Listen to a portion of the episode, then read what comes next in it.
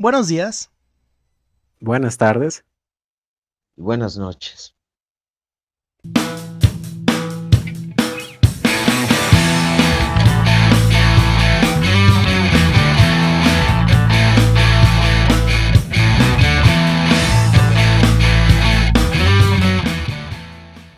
Pues buenas, buenas noches, porque se está estrenando el episodio de noche y entonces mejor ad hoc a la situación.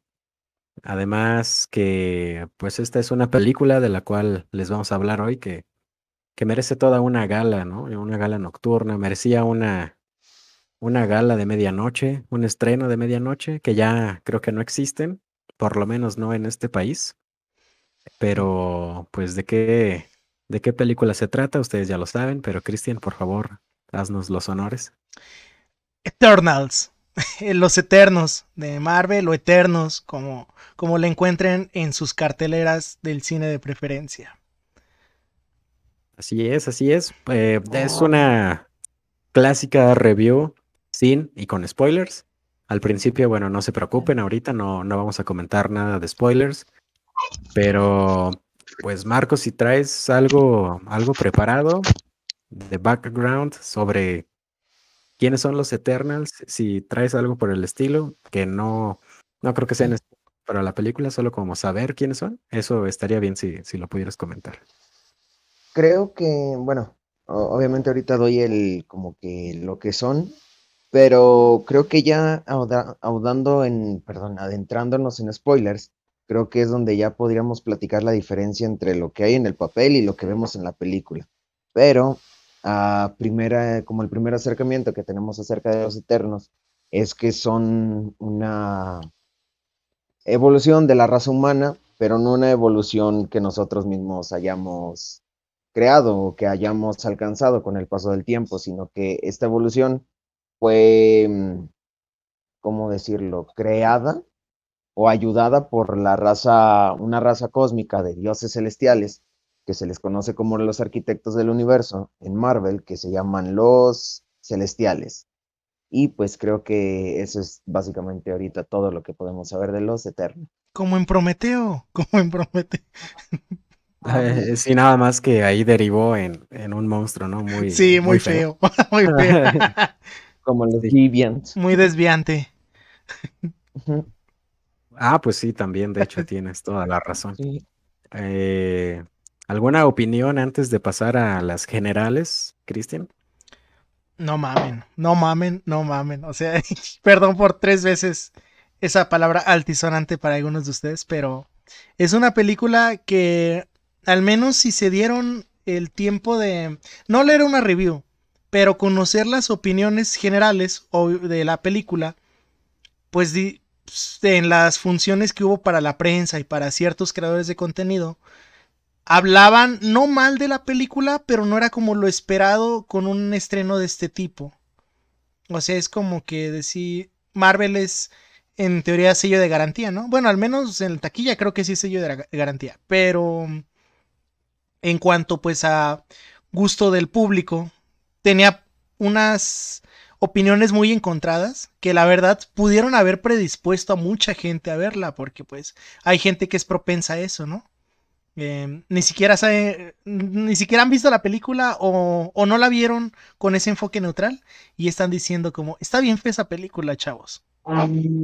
Me cayó la pedrada, Cri. Descalabré a Marquito aquí, pero es lo único que les puedo decir. Me gustó un chingo. Pues Marco, tú también, platícanos así brevemente para iniciar, ¿qué, qué onda? Mira, eh, para empezar, yo lo de la pedrada no fue con esta película, sino con otras películas de Marvel Studios, pero yo antes de ver esta película iba con muy bajas expectativas, pues porque básicamente las reseñas que había oído la destrozaban totalmente, o sea, decían que era lenta, decían que los personajes estaban huecos, eh, que creo que nada más hay, a mi parecer, nada más hay uno, pero pues para nada, o sea, al ir con tan bajas expectativas, puede ser que la imagen que haya tenido acerca de la cinta pues sea una totalmente positiva, porque pues a, mi parecer, y ayer se lo comentaba Chris, es que pues a mí se me hizo muy buena película, o sea, no se me hizo en ningún momento como que larga, porque pues es necesario, estás presentando personajes nuevos y no les vas a dar eh, como que un background, o sea, de eso también se va a quejar la crítica. Entonces ya no entendemos en que si les das un buen trasfondo o si no les das trasfondo, de todas maneras van a destrozar tu película. O sea, no podemos saber cuál es, bueno, el punto de parcialidad que tienen esas críticas o esas reseñas, ¿sabes? Sí, yo vi eh, pues gente, ¿no? Que sigo ahí en, en YouTube o en Letterboxd, que por cierto, Kristen y yo utilizamos Letterboxd si nos quieren seguir. Vamos a dejar los links ahí, ahí van a estar. Exacto. Eh, gente, críticos, podríamos decir, ¿no? De locales, no de San Luis, sino de México, eh, que normalmente tienen muy buen criterio para las películas, por eso es gente que, que sigo y reconozco. Pero incluso ellos le dieron calificación de una estrella, una y media, dos estrellas como máximo a Eternals. Así que de plano, pues no sé qué pasó ahí. A lo mejor es una campaña de desprestigio o simplemente no quieren ver algo en Marvel bien hecho. Eso. No sé. Y yo creo que venían de que el último hitazo de Marvel chido fue Shang-Chi, ¿no? Que creo que le gustó a todos. O sea, hubo como dos personas que dijeron no me gustó, pero esas dos personas ya, ya no van al cine. Eh, creo que. Mm, Porque Cristian las mató. No, no, no, no. Yo, yo no haría eso. No. Eh, ah, sí. Creo que veníamos de eso, de Shang-Chi. Y pues la gente, como dice mi compañero CJ, no, no está acostumbrada a lo mejor a este tipo de cine. O sea, Eternals rompió muchos cánones que tenía Marvel establecidos y adecuó un poco la fórmula porque sí, o sea, es que no crean que va a ser una película donde todo el tiempo están con cara de Nicolas Cage. Una poker face. Bueno, un... Bueno, sí, en, algunos, en algunos. En algunos, pero se respeta la fórmula de hacer chistes locales para la gente que le gusta esto. Se respeta la fórmula de usar ese humor hasta eh, incómodo, nervioso, para aliviar tensión en unas partes hasta el nombre de una personaje con las interacciones de Kit Harrington y Richard Madden, la forma en la que dicen tiernamente Cersei, es como que para la gente que es pues fanática de Game of Thrones, ver a estos dos güeyes en pantalla, fueron muchas cosas que creo que tiene plus, aparte de que es buena película. Y yo, pienso, perdón Marco, ahorita te, voy, te echo la bolita.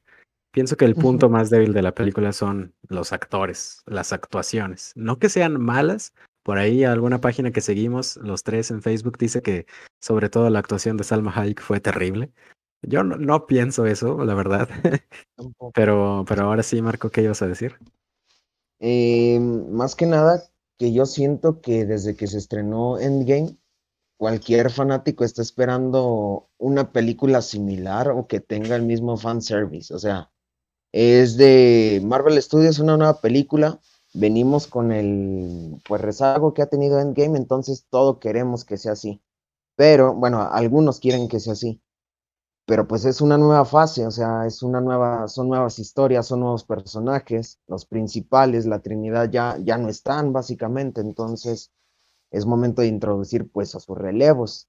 Y pues en este caso, Eternal, si bien no nos plantea ninguno de ellos, por lo menos plantea un nuevo equipo, nuevos personajes, o sea, nada más eso. O la entrada para un nuevo Vengador, ¿no? Para, para el señor Whitman, por ahí. Eh, sí, creo que sí tiene su película confirmada, ¿no? Creo, no sé. O al menos participación en una que ya sabemos que va a venir, ¿no? Yo creo que ahí con, con cierto actor muy bueno va a salir. Pero ahorita más adelante ya empezamos a spoilarlos con nombres y datos y teorías locas. Ya nada más para ir finalizando la, la parte sin spoilers, pues bueno, voy a hacer mi, mi chamba de siempre, les voy a decir quiénes hicieron esta película. Y a partir de eso creo que van a poder coincidir conmigo, ojalá, ojalá lo hagan, que el secreto está en la directora y en dos escritores de la historia, porque lo demás en realidad es un equipo bastante común de Marvel. Pero empecemos por el principio. La directora, que es Chloe Zhao, Eh, si no la conocen o si no, si no se les hace familiar su nombre, pues debería. Porque, porque pues eh, aquí en este, en este programa ya hemos hablado de ella, en Nomadland. Eh, su película Nomadland, precisamente el, el año pasado, se estrenó el año pasado, pero en este año que fueron los Oscars premiando lo mejor del 2020, ganó mejor película y ganó mejor dirección también. Sí. Eh, realmente sí es, sí es una, una gran, gran directora. Eh, y apenas es su cuarta película que dirige, Eternals, así que todavía como que se siente esa frescura de ir descubriendo el cine. Genial, genial, la verdad. Eh, los escritores, aparte de Chloe Zhao, que bueno, siento que sí, sí derrocha cierto estilo de, de escritura en el guion, pero además está, bueno, hay otro personaje que la verdad no le atribuyo mucho, que es Patrick Borleg. De él, investigando, creo que su guion más popular es el de Peter Rabbit 2. Es una película, pues, como que, como que no, no, no checa mucho en este, en este caso. Es donde sale el General Hawks, ¿no? Ese actor. Creo que sí. Sí, me parece que sí. o no la vi. no la vi, pero en los, los trailers. Ajá. Eh, pero los hermanos Firpo, Ryan y Cass Firpo, que no son muy conocidos en el cine, porque realmente es apenas como su segundo o tercer guion que escriben para un para una película. Y no, realmente ellos trabajan más como que en cortos, en documentales, en películas para televisión. Tienen otro enfoque, un enfoque muy diferente a lo que se ve normalmente en los guiones de, de Marvel, sobre todo. Y ellos no solo hacen el guion, sino que crean la historia. La historia la hacen ellos dos, Ryan y Cass Firpo. Eh, realmente no les puedo señalar otro proyecto en donde hayan trabajado ellos porque pues no lo van a ubicar, les digo, la mayoría son cortos y documentales, pero hay que estar atentos, yo creo si llegan a escribir otra cosa por ahí, va a estar bien. Eh, todo lo demás es bastante, bastante conocido. En la música está Ramin Djawadi, en la cultura pop, pues muy, muy popular, sobre todo por Game of Thrones. Eh, también ya ha participado en Marvel con Iron Man, eh, allá por el lejano 2008, pero también tiene otras series como Westworld y muchas más. Realmente las series es tu mero mole. En la fotografía, que también dicen que es espectacular, que es muy bella, en lo cual coincido, pero pienso que es más como que eh, la orientación de Chloe Zhao que le dio al director de fotografía, que es Ben Davis. Porque si vemos el, el currículum, si vemos el trabajo de Ben Davis, como que vamos a decir, achis, achis, achis, como que no cuadra mucho, ¿no? Él es director de fotografía en Guardianes de la Galaxia, en Avengers, Age of Ultron, en Doctor Strange, en Capitana Marvel, y bueno, sí tiene por ahí una, una gran película que es Tres anuncios por un crimen. Uf. Francis, McDormand siendo Francis McDormand. Ajá.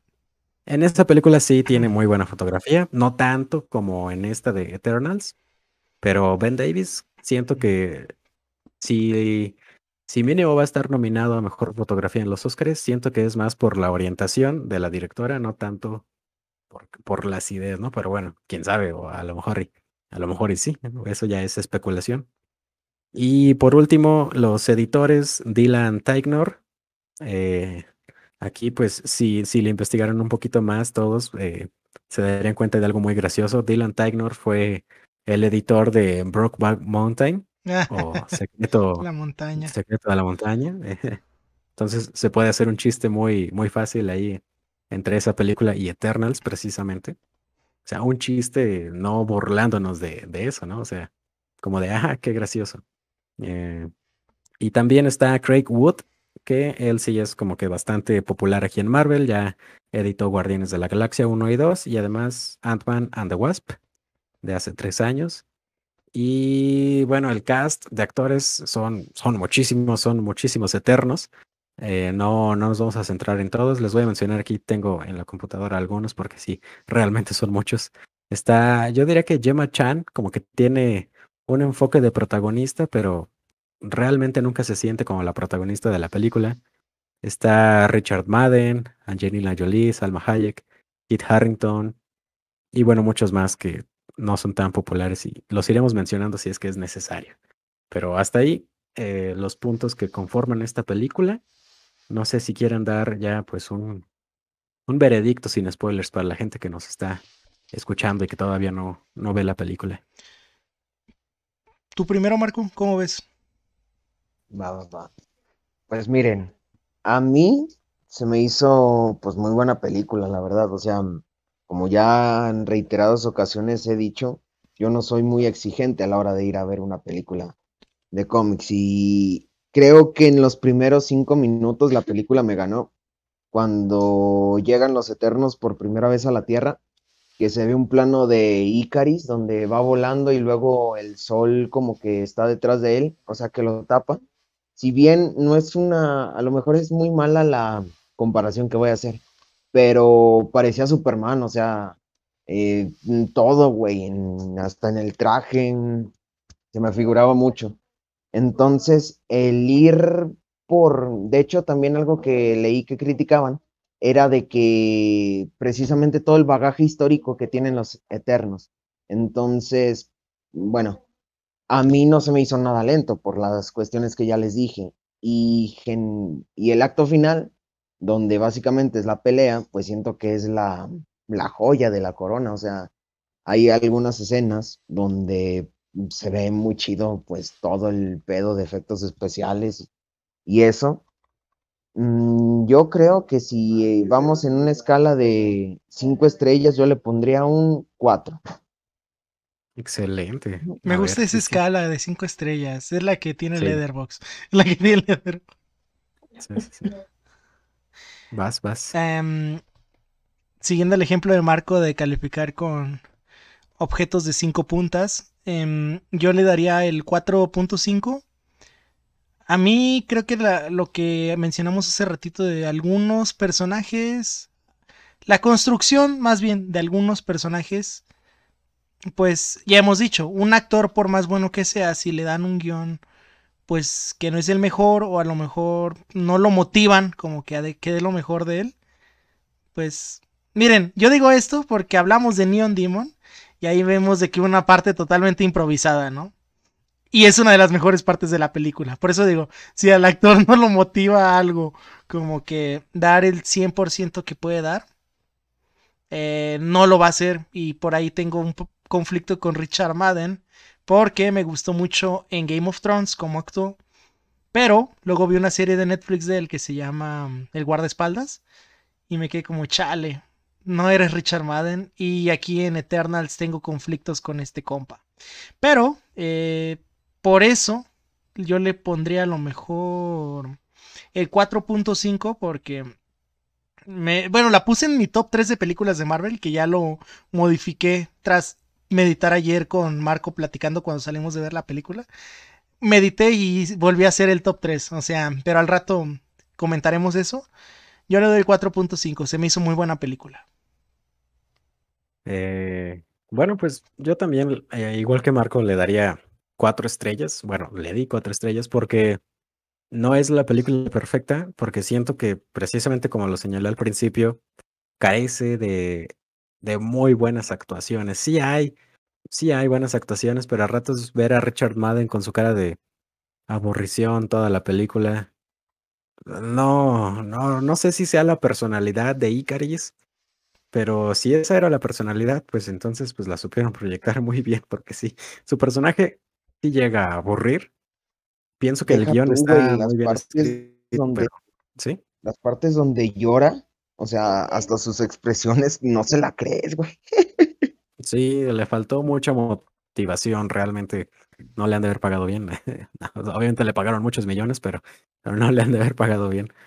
Y sí, todo lo demás me encantó incluso desde el principio, que la típica escena de, del fanfare de Marvel es una canción de, de Pink Floyd. Desde ahí dije, wow, escogieron Time de Pink Floyd, es muy buena elección, ¿no? Porque, pues vaya, qué casualidad que los eternos son eternos y el tiempo. Bueno, es eh, desde ese momento me, me, gustó mucho la película, cómo le van dando ahí una daga eh, de Mesopotamia, creo que están en Mesopotamia, ¿no? Y empiezan a tocar los tambores de, de Time. Excelente. Pero, pues sí, eh, podemos coincidir que entre 4 y 4.5 estrellas, ¿no? Los tres, ok. Esa sería la opinión sin spoilers, pues vayan a verla si todavía no lo hacen. En el cine, porque pues no hay otro lugar donde verla. O en Cuevanas y grabada con la temblorina mano, me imagino que debe de estar por ahí. Y un güey que se para, ¿no? Ahí. Y, y un vato ahí que se le cayeron sus palomitas, bueno, muchos problemas de, del tercer mundo. Eh, pues bueno, Cristian, si quieres empezar con, con la review con spoilers, adelante, tú, tú píntanos el cuadro. Pues les voy a decir, es una película, bueno, mm, ca- cabe mencionar que es una película larga, no sé si tuvo algo que ver en su aceptación con el público, pero pues es una historia que yo creo que aunque es una película que dura 2 horas 40, está bien condensada, el, el trabajo de edición es bueno, Mm, como dijo Marco, yo no la sentí lenta, em, pero básicamente nos van a hablar, no les voy a decir en el orden en el que aparece en la película, ¿verdad? Pero vamos a ver que llegaron en el 5000 antes de Cristo los eternos a la Tierra y pues intervinieron nada más con papel de observadores y ayudar ligeramente a la humanidad a progresar, ¿no? En diferentes épocas, momentos históricos interesantes. Ahí ca- en el tráiler salió pues la, el, la nube en forma de hongo de Hiroshima, como dijo Marco, lo de Mesopotamia. Ahí vamos a ver interacciones en Babilonia, en Tenochtitlan. Ahí. Cada, cada flashback va a funcionar como preámbulo para presentar un personaje y para darnos una idea de pues cuál es la chamba de ellos aquí en la Tierra, ¿no? Por ejemplo, un spoiler. Cuando están en Babilonia, eh, se les ocurre, ¿cómo se llama? Fastos, uno de los eternos, que es como que el que se encarga de toda la tecnología, el geek del grupo, diseña un motor de vapor, ¿no? Y dice, es que no manches, con esto podrían, podrían hacer todo mejor, más rápido, podrían labrar sus tierras mucho más rápido y sin tanto esfuerzo. Y le dice, no, busca algo más simple. Y pues el compa se agüita y hace un arado, ¿no? Pues es lo que hace, ara tierra. Pero bueno, es que imagínense, o sea, si los Mesopo- si la gente de Mesopotamia hubiera tenido, ¿cómo se- de, o de Babilonia, perdón, hubiera tenido un, un motor de vapor, pues dice, ahí mencionan también que no intervinieron en la batalla con Thanos ni en las otras grandes guerras porque se les ordenó nada más vigilar, ¿no? Y pues ahí tener eh, contacto con los humanos. Vamos a darnos cuenta que Icaris, por ejemplo, se supone que inspiró el mito de Dédalo Ícaro, ¿no? En Grecia. O sea, vamos a ver que tienen que ver muy padre con toda, pues, la visión histórica que están construyendo en el MCU. Incluso hay una broma con Thor, ¿no?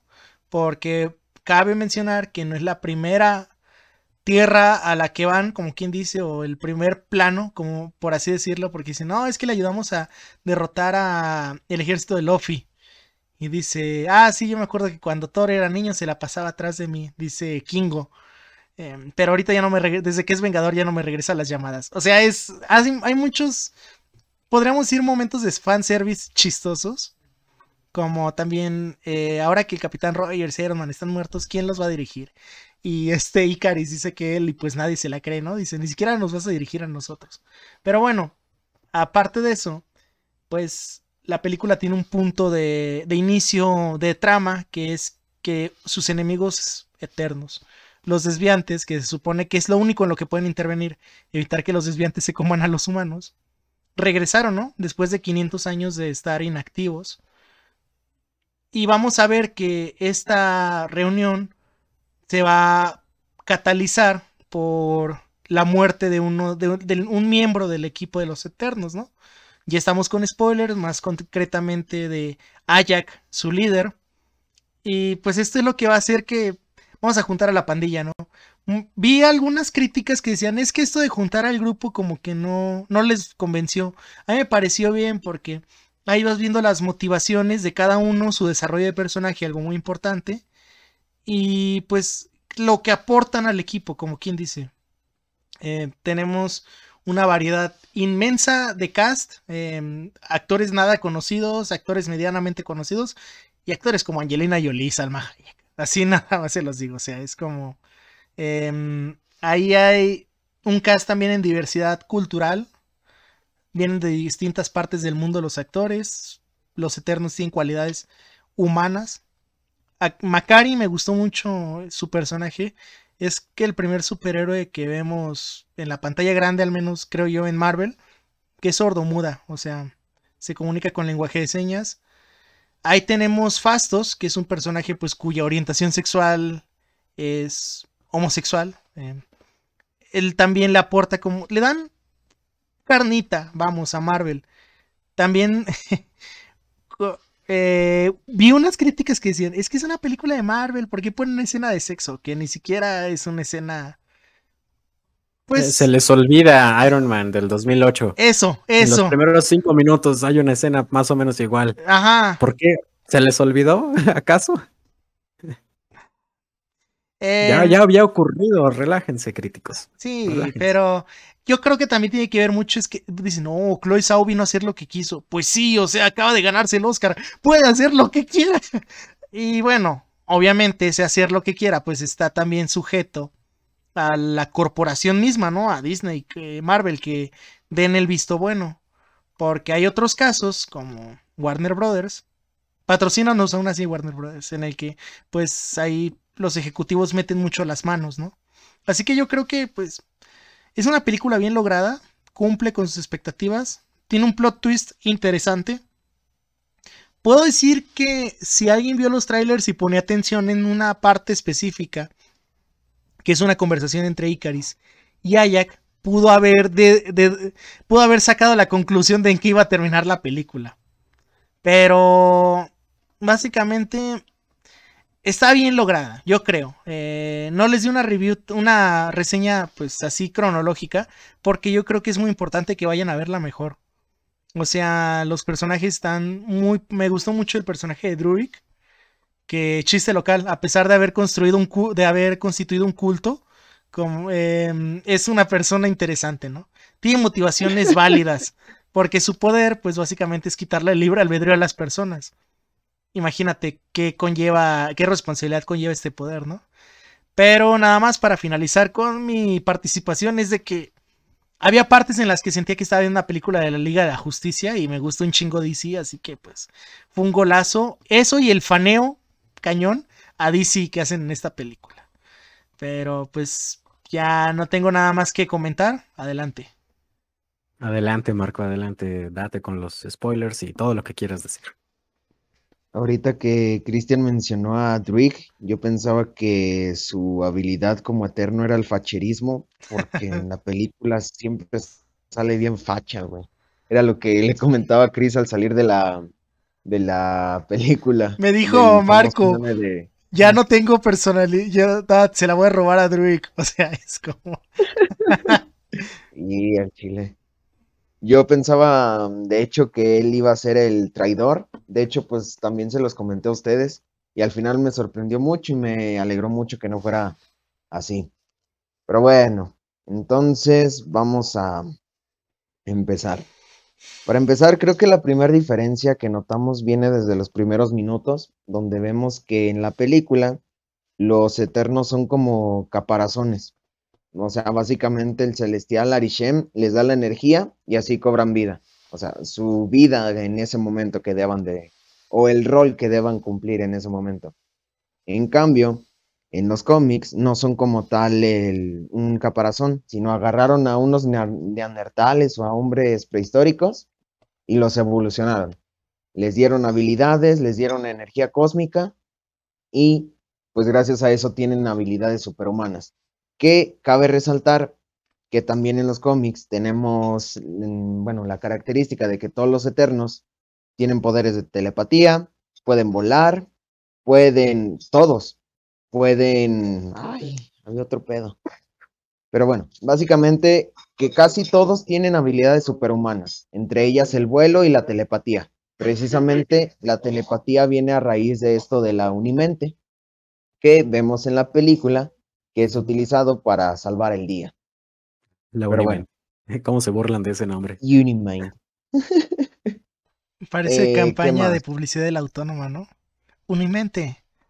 Oye, sí, horizontes. Por el Uni, ajá, sí, sí, sí. Güey, te hemos dicho que no digas las buenas ideas en voz alta. Pero bueno, Eh, y pues teniendo esto en cuenta, nos damos, o bueno, nos fijamos que en la película, que cada Eterno tiene su propia habilidad muy arraigada. Esto es porque también en los cómics, aparte de tener estas habilidades, cada uno se concentra en una cierta habilidad para esa explotarla y pues que sea su insignia a la hora de combatir o a la hora de pelear. Tenemos el caso de Icaris, que es un Superman en los cómics. O sea, Icaris es Superman, pero de los Eternos. Solo que aquí en la película lo vemos un poco nerfeado, porque nada más tiene el poder de volar, el poder de los rayos cósmicos, que no sé si en la película mencionan cuál es esa habilidad, pero en los cómics tenemos que tiene super fuerza, puede levantar más de 500 toneladas, o sea, Icaris es un Superman.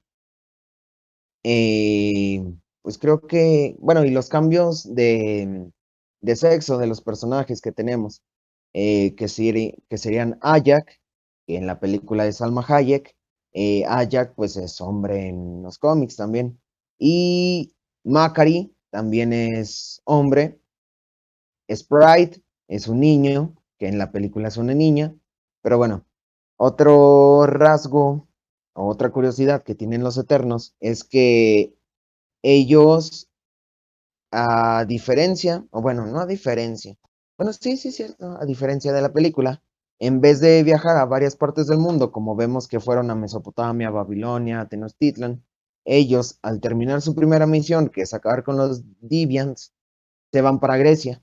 En la antigua Grecia, al ver pues la civilización, perdón, al ver la civilización que tienen estos poderes o estas habilidades son considerados dioses. Entonces, en el universo Marvel, los eternos son los dioses del Olimpo.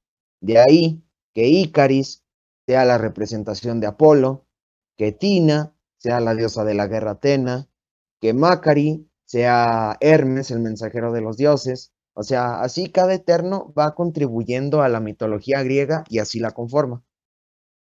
¿Qué más?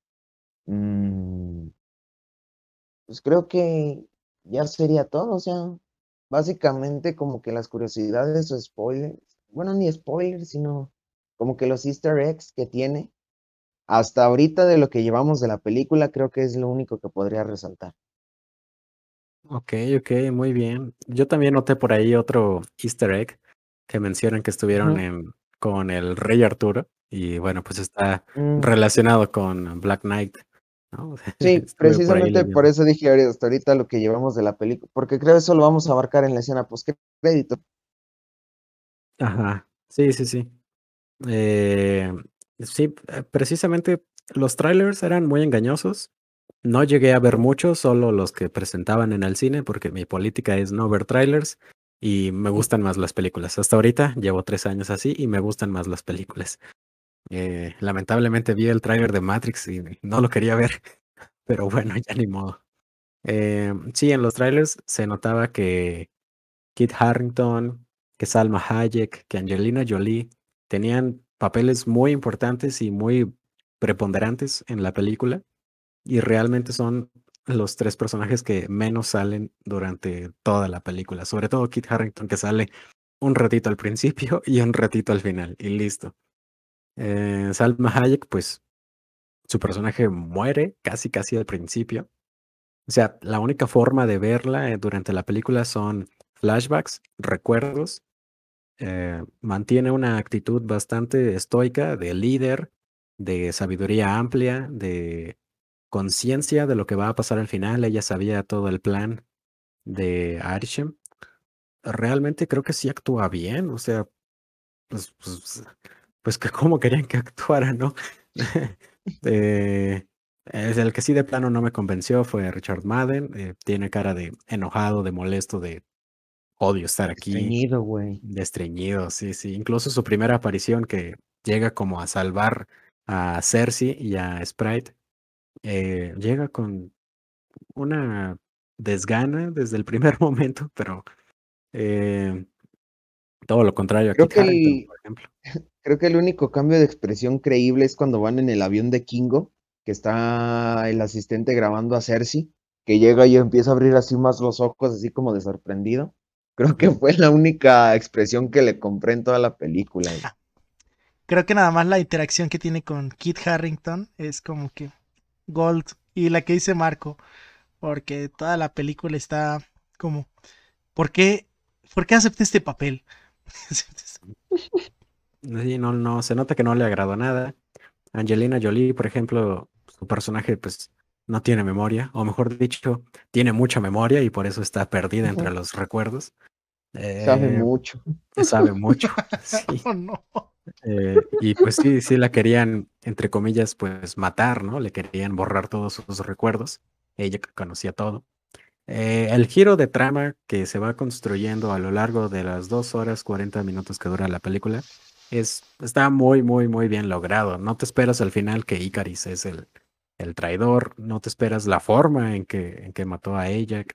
Eh, todo ese, el plan real de Arishem y luego al final, Arishem llevándose a, a, ese, a esos eternos, no me acuerdo quiénes son, pero bueno, entre ellos Cersei. Eh, pues sí, como que te quedas de, ¿y qué va a pasar ahora? Y, lo peor es que Chloe Zhao y los productores de Eternals, pues, pues están bastante tranquilos, ¿no? Como que no tienen planes de hacer una secuela, dicen, pues si se da, se da, si no, pues mira, ahí está la historia de Dane Whitman, podemos seguir con eso después. De eso sí, yo estoy seguro que van a, seguirle. Eh, y ya nada más quería que destacar el progreso que está teniendo Lauren Ridloff, Macari, porque de salir en pequeñas series de televisión, por ejemplo en The Walking Dead, yo ahí fue donde la vi por primera vez, esa inclusión que están teniendo de, de ella en, en, específico, pero pues de actores y actrices eh, sordomudos, cada vez es más amplia y pues yo creo que Lauren Ridloff es como ese estandarte de que, de que sí se puede actuar en una película bastante grande.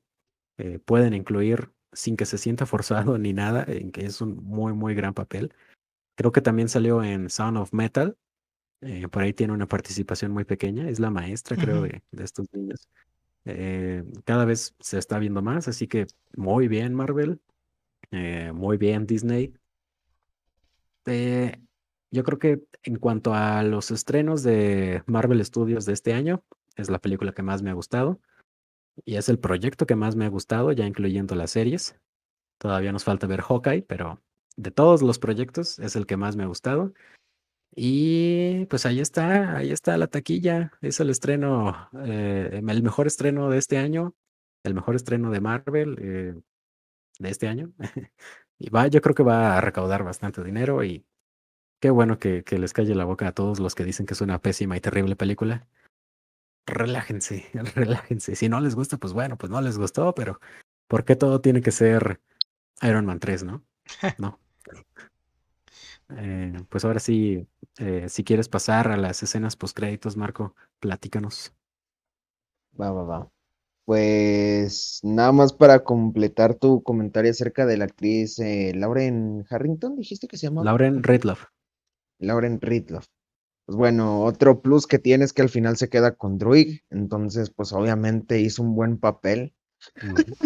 Sí, sí, sí, sí. Ya, pero bueno, hablando precisamente de Druig y Macari, que son dos de los tres eternos que se van al espacio en el domo, que es la nave en la que ellos vienen. La tercera que los acompaña es Tina, que es Angelina Jolie. Eh, de repente van por el aire, pero no encuentran a ningún eterno, o sea, están en un invento que les dejó Fastos para, supongo, como el radar de las esferas del dragón, o sea, para encontrar a los demás eternos, pero no encuentran a nadie. Y de repente, Tina, en uno de sus arranques, entre comillas, vemos que saca sus armas y dice, ¿sintieron eso? ya de repente ven como pues luces empiezan a salir ahí en el domo y vemos que sale un enano que sale borracho y sale eructando aparte. Entonces, este troll se hace llamar Pip o Pit. Pip. ¿no? Él dice que es Pit el troll y que viene a representar a alguien muy hermoso, a alguien muy famoso para su universo. Empieza a halagar al personaje al que al príncipe de Titán. Exacto. Y ahí es cuando en todas las salas de cine se empiezan a escuchar gritos de niñas o de jóvenes Yo de también chicas, mejor dicho. Yo, yo también dije, no manches, Harry Styles. Pero bueno, ya. Oye, Marco, pero estaba bien sola nuestra sala, güey. No nos toca. a mí y a es CJ que tú sí nos. saliste al baño, güey. Ah, bueno. Es que así y a Pero mí sí nos tocó. también. Nos tocó un grupo de Directioners atrás. O sea, fue. Sí, que gritaron con euforia, pero euforia de no manches, Harry Styles. wow". Ajá. Y precisamente ja- sale Harry Styles interpretando a Eros, que es el hermano de Thanos y que su nombre como superhéroe es Star Fox. Eh, creo que cuando algunas de las Directioners o de las seguidoras de Harry Styles se enteren de lo que su personaje hace en los cómics, como que se van a ir para atrás. Eros No, no creo, ¿eh? No creo. Van a querer que les pase eso. No, no es cierto. Ah, bueno, sí, cierto. Métete, métete a. mm, ¿Cómo se llama, güey? A Wattpad y vas a ver Porque- que Eros ya se, pre- se apareció, güey. Muchas veces. Sí. Pero bueno, Eros, pues para Jack Kirby, que fue quien, bueno, para Jim Starlin, perdón, que fue quien dio esta dualidad entre Thanos, el personaje horrible, y Eros, el personaje que representa el amor y el erotismo, pues básicamente esa era la dualidad. Si Thanos representaba el odio y quería buscar a la muerte, pues Eros iba a representar el amor. ¿Y cómo puede representar el amor? Pues dándole poderes para que controle a las mujeres, para que se acuesten con él y después, pues abusarlas sexualmente. Cuando ellas salen de su encanto, pues obviamente van y le reclaman a Eros que por qué usó sus poderes, ¿no? Para eso. De hecho, él ha sido parte de los Vengadores y las veces que lo han expulsado del equipo han sido por estas acusaciones. No acusaciones, de hecho, ya se lo hizo a She-Hulk, ya se lo hizo a, a varias Vengadoras, entonces, She-Hulk incluso, y ella que- es abogada, ¿eh? No manches. sí. Vaya. Pero bueno, eh, al final de la escena post créditos, Eros dice que, pues, si quieren buscar a los Eternos, que les va a ayudar. Y ese es el, el- la final de la primera escena post crédito. Adelante, la segunda, de una vez. Bueno, en la segunda vemos que, bueno, Cersei le había regalado a, eh, ¿cómo se llama? A Dane Whitman. Dane Whitman. Dane Whitman. Eh, como que un broche Un anillo. de su sello de, fa- un anillo de su sello de familia. Entonces, él, al estar investigando eh, el pasado de su familia, descubre que está muy arraigado con el rey Arturo. Y pues el rey Arturo tenía su famosa espada llamada Excalibur, pero en Marvel, Excalibur no solamente representa lo que fue para el rey Arturo o representa lo que es esta arma histórica, sino que también representa o se es llamada como la espada de ébano. Pero esta espada de ébano no solo es empuñarla y ya. No, esta espada de ébano conlleva con ella una maldición. De hecho, en Facebook había un juego que se llamaba Marvel Avengers Alliance y al si tú escogías a Dane Whitman tenía una actividad pasiva que se llamaba contrato de sangre, que es básicamente lo que quiere la espada de ébano. Si tú eres el portador de esa espada, vas a tener que estarla alimentando constantemente de sangre, de lo que sea, mientras ella pues esté complacida, pues básicamente tú vas a ser su portador hasta que te desgastes, hasta que te maten o hasta que su sangre sea absorbida por ella. Entonces, básicamente es esto. Vemos la pelea interna que tiene Dane Whitman por portar esta espada y cuando al parecer ya lo va a hacer, una voz lo detiene diciéndole, señor Whitman, ¿en realidad usted está preparado para hacer esto? O algo así menciona, algo así le dice. Y esa voz es muy seductora si ya conocen al actor. Bueno, yo no lo conozco. Mahershala- Pero- Es Mahershala Ali, güey. Es Mahershala. Exacto. Dos días después o tres días después, eh, Chloe Zhao, la directora de la película, mencionó quién era o de quién, a quién pertenecía la voz. Y pues es nada más ni nada menos que eh, pues hice una pausa silenciosa, así como que dramática para No, este personaje es Blade del cazavampiros. ¿Y quién es ese, Marco? Entonces, Ah, pues Eric oh, Brooks. ¿te tienes que ver las tres películas? Las de Weasley Snipes. donde sale también, güey. Entonces, tienen que verlas, güey. No, pero sí, Blade del cazavampiros, como su nombre lo dice, es un cazavampiros. Así de sencillo. así de. Sí. Sí, Sí, sí, sí, sí, está, está muy bien. Yo realmente sí tengo muchas expectativas de ver a Kit Harrington como Black Knight, porque pues, ya lo hemos visto como un caballero de la, de la Guardia Oscura. Y- Entonces, ajá, es lo que es te digo, un- de negro. o sea, es co- Sí, sí, ya- tal cual, ya lo hemos visto, pero bueno, el traje en los cómics es un tanto medieval, el de Black Knight. Pienso que en la película no lo van a poner igual, me- normalmente los No, ponen de diferentes. hecho, se vería ridículo. Es este problema que tengo con los trajes de los cómics, que si son muy apegados se verían muy ridículos. ya vimos en de WandaVision, güey. Ya vimos en Mm. WandaVision qué pasa cuando se apega. Soy un, En el Loki clásico también. ah, soy un Ajá. Mexican luchador. Pero en esta Eh, misma película, en, en Eternals, el, el, el, ca- el vestuario que trae Harry Styles es idéntico, yo diría, al de Sí. Eros. Y se le ve muy bien, la verdad. Es Harry Styles, güey. ¿Qué, no hace bien? ¿Qué- qué- Hay algo que este hombre no haga bien. Mantener juntos a One Direction. Exacto. Ah, Te van a funar, Cristian. Nah. ¿Qué de hacer? Eh, te- pero ya, tiene muy buenas canciones. Iba- como solista Ah, no, canciones. me gusta más como solista. Pero regresando a lo que nos trajo aquí. Me gustó mucho, Marquito. No sé si notaste esta parte, este, que hubo fanservice, referencia easter egg, en el que piensan que ya se va a acabar todo. Y Cersei le habla a Dane y le dice, oye, ¿ya arreglaste las cosas con tu tío? Porque, pues, yo sé que no se llevan bien. Bueno, ahí sí saben un poquito del bagaje de Black Knight. El tío de Dane Whitman fue el segundo Black Knight. Que pues era malo, no era malandro el compa. Así que pues está interesante Pues, cómo mandaron Dane eso. Whitman también, también hace cosas terribles. ¿eh? Ah, no, Él es- pero él es, eh, un superhéroe, pero también hace cosas muy feas. Lo- Básicamente por la maldición que tiene la espada, o sea. yo, yo quiero ver a él y a Moon Knight interactuando. O sea, estaría, estaría interesante. Estaría, y con Blade, Deja ¿no? tú interac- que Moon Knight interactúe con Daredevil, con Blade y Punisher. Y luego Blade va a ir a cazar a Morbius, ¿no? Eh, A Morbius. eh, sí, sí, sí. Oh. Ya estamos haciendo nuestras teorías gigantescas Sí. para que al final sean tres Tom Hollands el 17 de diciembre. No, peor. Tom Holland, MJ y Ned. ¿No vieron ese meme? Ahora cada vez... MJ es casi seguro, Zendaya es casi seguro que va a salir con el Iron Spider, ¿eh? Esas imágenes ya, ya están filtradas. No, va a ser... Es que pues incluso va a ser como cuando Tony le puso a Pepper el... Para protegerla. O sea, Rescue. Ajá. En Iron Man 3 cuando le Ah, avienta el, Iron Man el 3. Mark. Es como... Va a O sea, y ser... en Endgame sale ya como Ajá. superheroína, ya. Rescate. Ajá. Eh, pues No, bueno, con que me den a Charlie Cox en No Way Home, yo estoy contento. sí, va a estar, va a estar, no te preocupes. Eh, pues ya un último comentario para, para irnos. Eh, Marco, ¿algo que decir al final? Mm, pues no sé. Eh, Se Muy viene buena. Punisher.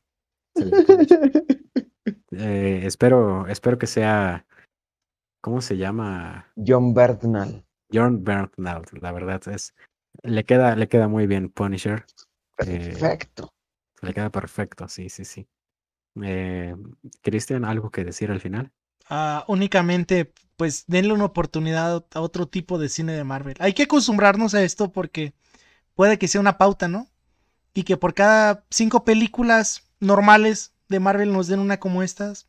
No sé, mira, yo sé que Scorsese nunca va a dirigir una de estas, pero directores jóvenes, quién sabe, igual hasta un...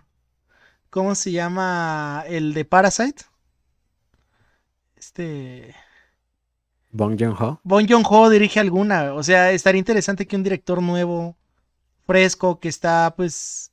Bueno, nuevo, eh, Kim Jo- eh, Bon Joon-ho no es tan nuevo, pero, o sea, al menos en el consciente colectivo. Jong-un ibas a decir. Kim Jong-un. No, no, Oh, no, no, no, Él tiene, él, No, ti- no, él no. tiene la película con la peor secuela de la historia, pero ¿cómo se llama?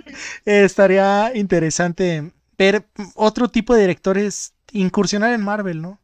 Yo sé que Tarantino nunca va a ser una de Marvel. Es más fácil, el güey ya dijo, que haga una de Star Trek, ¿no? Que también estaría interesante ver. Pero, pues, quién sabe, o sea, darle oportunidad a otros directores puede traer cosas, cosas entretenidas.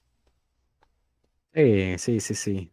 Eh, estaba leyendo también cómics de, de Black Knight y ahí en, la más reciente versión que tienen del 2016, al principio hay una parte que dicen que Weird World, donde está encerrado Dane Whitman, es Ujú. como si fuera una película dirigida por Quentin Tarantino, ¿no?